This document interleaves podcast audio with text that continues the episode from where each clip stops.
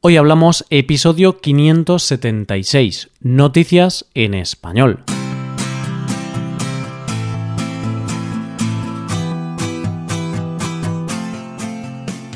Bienvenido a Hoy Hablamos, el podcast para aprender español cada día. Ya lo sabes, publicamos nuestro podcast de lunes a viernes. Puedes escucharlo en iTunes, en Android o en nuestra página web. Ya sabes que tienes disponible la transcripción de este episodio y una hoja de trabajo en PDF con ejercicios y explicaciones de vocabulario y expresiones. Este contenido solo está disponible para suscriptores premium. Hazte suscriptor premium en hoyhablamos.com. Buenas oyente, ¿cómo estás? Estás nervioso, ¿verdad? Y es que sabes que ha llegado el día, el día que llevas esperando toda la semana. Ha llegado el jueves y con eso llegan las noticias.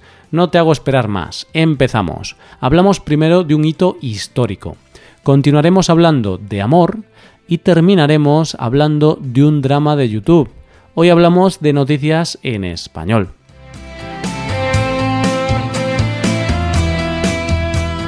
Hace un mes, más o menos, fue el 8 de marzo, día en el que mujeres de todo el mundo salieron a la calle un año más para reclamar algo muy básico, igualdad con respecto a los hombres. Y es que, guste o no, aparte de la sociedad, el mundo, tal y como lo conocemos, está cambiando. Las mujeres han alzado la voz para decir basta ya, para decir que el futuro también es de las mujeres. Y esto es algo que no tiene marcha atrás, es un camino que solo puede ir hacia adelante. Y claro, nadie se quiere quedar descolgado de esta carrera y que se les acuse de machismo. Todos sabemos que hay instituciones que históricamente son masculinas, que lo han sido siempre. Instituciones en las que, aunque haya mujeres en ellas, éstas tienen un papel secundario. Y es el caso de la NASA, por ejemplo, que ha querido marcarse un tanto en la carrera por la igualdad de la mujer y digamos que no le ha salido como quería. ¿Y qué ha pasado? Te explico. La NASA anunció a bombo y platillo que el pasado 29 de marzo se iba a producir un hito histórico. Dijo que por primera vez en la historia dos mujeres, las astronautas Christina Koch y Anne McLean, iban a protagonizar el primer paseo espacial en el que solo participarían mujeres. La misión consistía en que las dos mujeres saldrían de la estación espacial durante seis horas para instalar baterías de iones de litio para mejorar el suministro de energía del laboratorio. Pero lamentablemente esto no se ha producido. Han tenido que cancelar la misión de estas dos astronautas. ¿Y por qué han tenido que cancelar la misión? ¿Ha habido algún problema técnico? ¿No se han podido colocar las baterías? No, las baterías se han colocado. Sí que ha habido paseo espacial, solo que no lo han hecho las dos mujeres.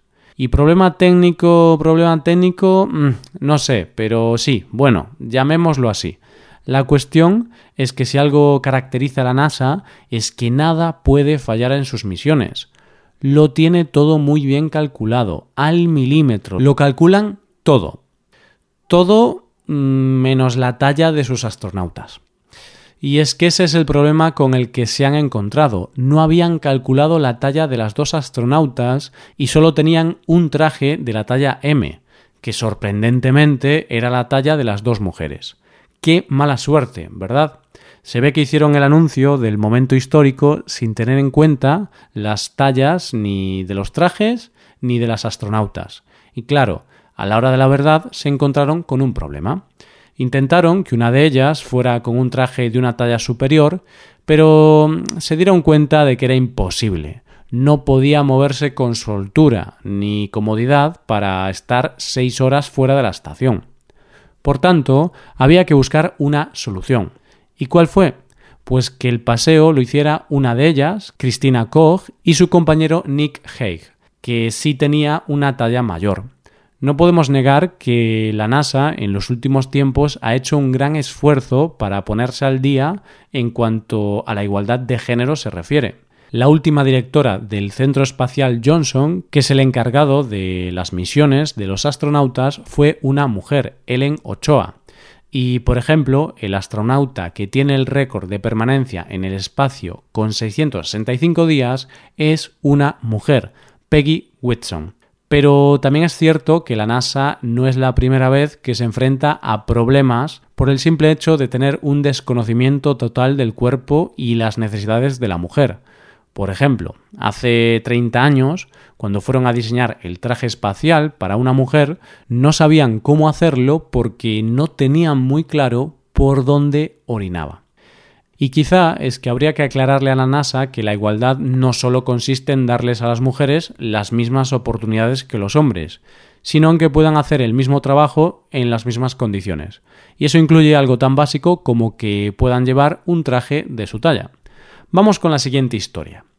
El otro día estaba viendo el capítulo de Black Mirror, Han de DJ, que es aquel en el que se hace una crítica a aplicaciones para buscar pareja, donde la aplicación les dice a los protagonistas quién les tiene que gustar, cuánto tiempo puede pasar con alguien y tienen prohibido enamorarse, porque si se enamoran la aplicación pierde dinero.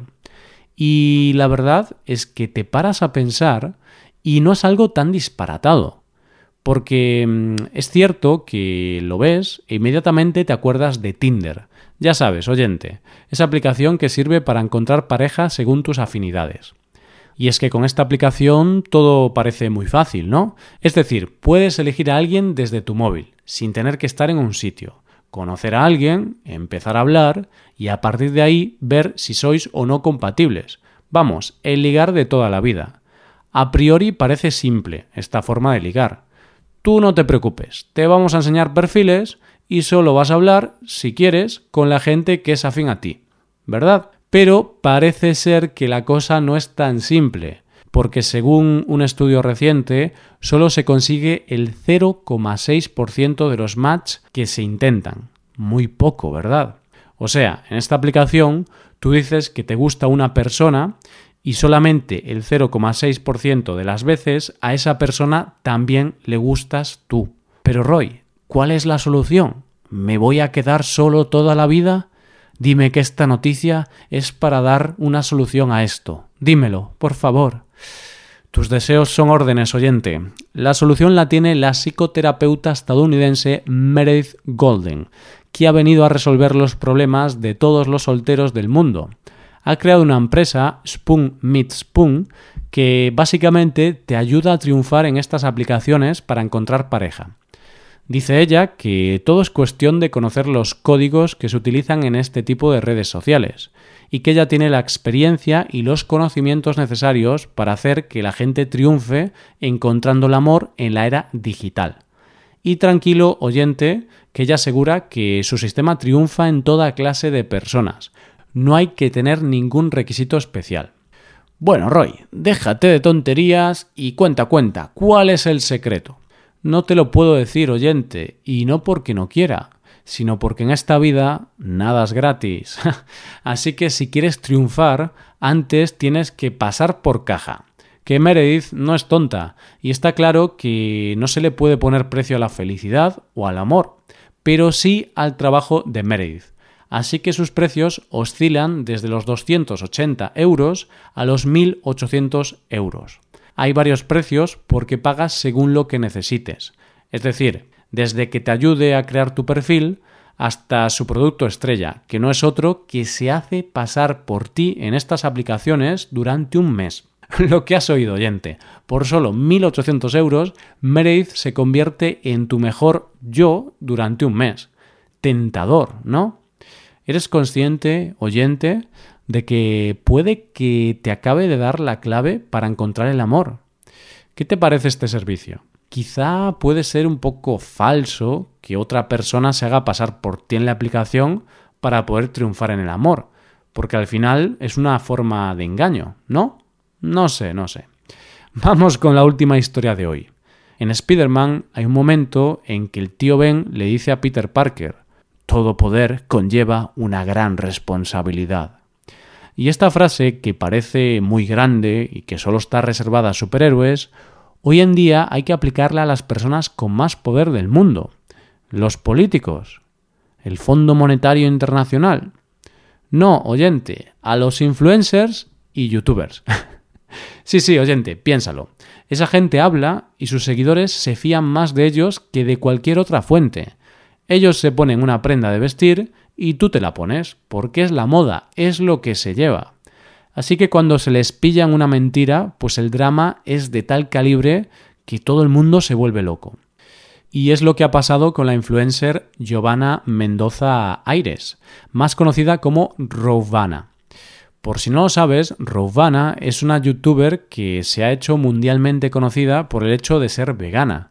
Bueno, más concretamente crudi vegana, que es una dieta que se basa en comer solo productos crudos de origen vegetal. Ella se dedica a compartir su experiencia de cómo llevar una vida cruda y vegana y da consejos sobre alimentación y salud y ese tipo de cosas a sus seguidores. En principio esto está genial, ¿verdad? Si tú eres crud vegana, con tu experiencia puedes dar a conocer cómo es esta dieta y cómo afecta a tu organismo. Evidentemente, hay que aclarar que cuando vas a hacer algún tipo de dieta, siempre es aconsejable consultar con nutricionistas para que te guíen y te ayuden. Pero bueno, el caso es que ella sigue esta dieta y a la muchacha se la veía bien de salud y fuerte, así que tenía muchos seguidores que seguían su ejemplo. Pero entonces llegó el drama. Un drama provocado por un vídeo subido en directo por su amiga youtuber, Paula Galindo, mientras pasaban unos días en Bali. Y ahora mismo estarás mordiéndote las uñas, preguntándote qué se veía en el vídeo, ¿verdad? Pues en el vídeo lo que se veía no era otra cosa que nuestra querida Rovana, la líder vegana, comiendo pescado. La pobre intentó esconder el pescado, pero no fue lo suficientemente rápida y la polémica se presentó en directo. Las críticas han sido tantas que Rovana ha tenido que salir a dar explicaciones. Y la mujer ha dicho que en un momento dado se empezó a sentir mal fue al médico y le dijeron que tenía anemia y SIBO, una enfermedad provocada por la falta de proteínas. Por tanto, el médico le dijo que debía tomar pescado o huevos. Ella jura que esto no es debido a su dieta crudo-vegana y dice creer firmemente en la dieta vegana. Dice que su dieta no ha sido la causante de su problema.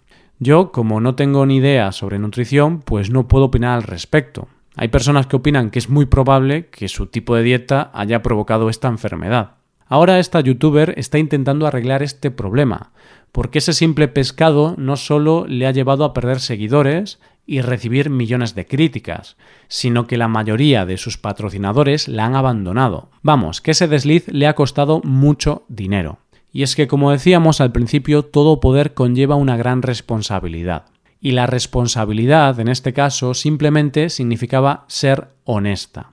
La principal crítica no es haber cambiado su dieta, sino haberlo ocultado a su comunidad y haber estado mintiendo a todos sus seguidores simplemente para poder seguir ganando dinero. Además, había tenido problemas de salud, posiblemente causados por su dieta crudo vegana, pero ella decidió ocultarlos y seguir vendiendo ese estilo de vida que a ella no le ha sentado bien. Dicho esto, tengo que aclarar que hay bastantes estudios que afirman que llevar una dieta vegetariana o vegana es sano. Es igual de sano que una dieta con productos animales, siempre que sea equilibrada y se tomen los suplementos vitamínicos necesarios. El problema es cuando una persona recomienda una dieta que le está haciendo daño a ella y engaña a sus seguidores completamente. Y esto es todo por hoy. ¿Qué te han parecido las noticias? Puedes dejarnos tus impresiones en nuestra web. Con esto llegamos al final del episodio. Te recuerdo que en nuestra web puedes mejorar tu español de distintas maneras. Por un lado, puedes hacer clases por Skype con profesores certificados y nativos de España y por otro lado, puedes hacerte suscriptor premium para poder acceder a la transcripción y a una hoja de trabajo con cada episodio del podcast. Todo esto lo tienes en hoyhablamos.com. Esto es todo, mañana volvemos con un nuevo episodio de conversación real y sin guion entre dos nativos. Lo dicho, nos vemos en el episodio de mañana. Pasa un buen día, hasta mañana.